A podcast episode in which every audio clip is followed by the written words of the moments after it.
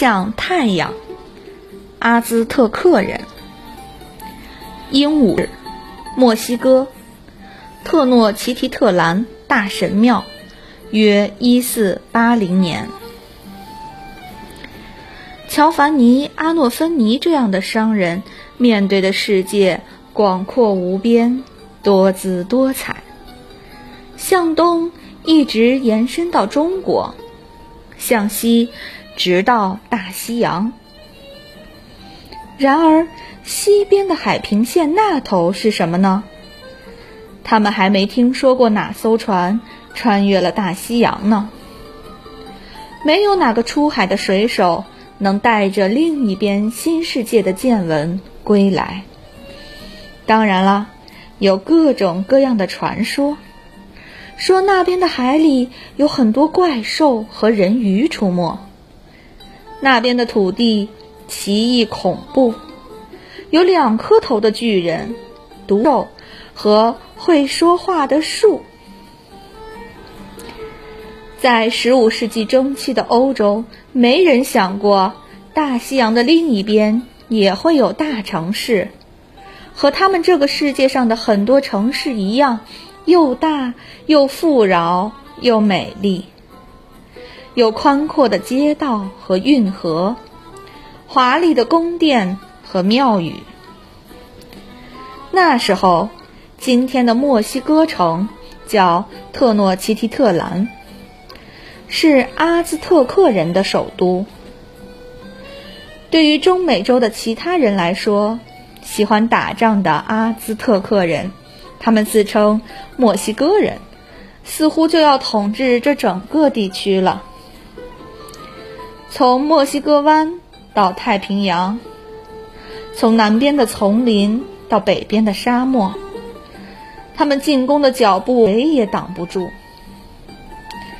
一次征战时，阿兹特克的领袖蒙特祖马打败了米斯特克人。他手下的鹰武士抓了一千个俘虏带回来。还有一次，这些武士带了两千名俘虏回到特诺奇提特兰。鹰武士们觉得。打仗的意义就是看能抓多少俘虏。对于阿兹特克人信奉的太阳神来说，俘虏向来是多多益善。俘虏的血就是太阳神的食物。大神庙的石坛上每举行一次祭祀，每挖出一颗人心，这位神就变得更强大、更全能。阳光照耀庄稼，特斯科科湖湖心岛上的这座特诺斯提特兰城也在发展壮大。不久前，特诺奇提特兰还是个小村子，到处都是芦苇搭起来的小棚屋。但现在，还有谁能数得清多少人住在这里呀？可能是十万人、二十万人，这可是十五世纪伦敦人口的两到三倍呢。从特斯科科湖湖边看去，这座城市就像威尼斯一样漂浮在水面上。连接着大陆的是长长直直的堤道，城中间运河交织环绕，居民们要去走亲访友。或者参加大神庙的仪式时，用的交通工具是轻便的独木舟。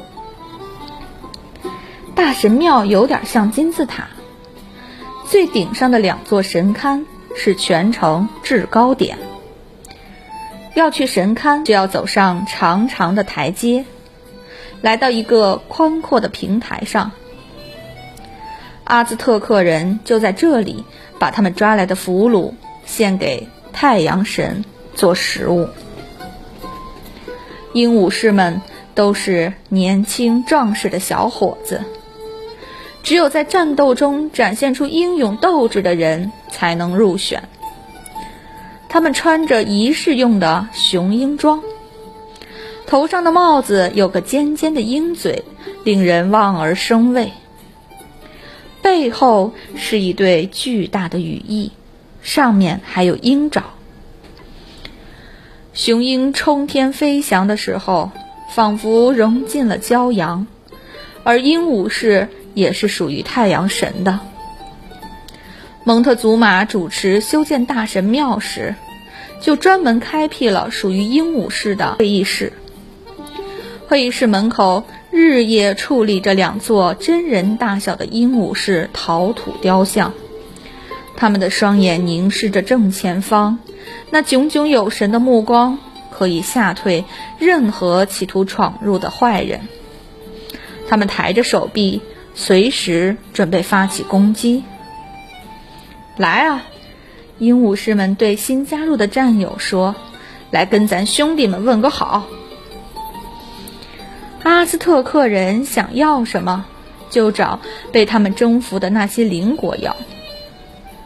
无论是技艺最精湛的工匠，还是最上乘的材料，什么金子啊、宝石啊、布料啊、兽皮啊、山鸟或是丛林鸟儿美丽的羽毛啊。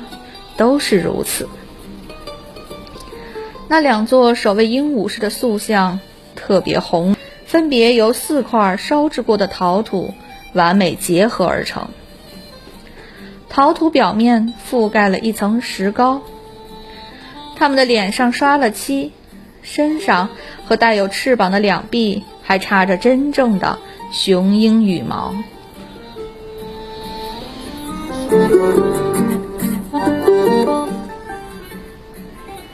年轻的鹦鹉士们穿着仪式服装行进，看上去就像随时会展开双翼飞向太阳。他们手拿圆形盾牌，上面镶嵌着一块块绿松石，在阳光下闪烁着天空的光芒。他们的胳膊、耳朵和脖子上都有金饰品。即将成为太阳神大餐的俘虏们，顺着那几百级的长阶梯，一级一级往上爬，来到最高处的祭坛。风吹起特斯科科湖的湖水，涟漪闪着银光，像锋利的刀。大西洋的另一边，船坞一片繁忙。商人们想要能航行更远、运送更多货物的船，这样他们就能赚更多钱了。他们希望这些船有一天一直航行到中国买丝绸，到印度买香料，而且不用往东绕过非洲最末端，那航程太危险、太漫长了。他们想要穿越大西洋，从另一边去环游世界。总有一天我们能做到。商人们总是爱吹牛，我们会一路往西航行，带回你们想也想不到的珍宝。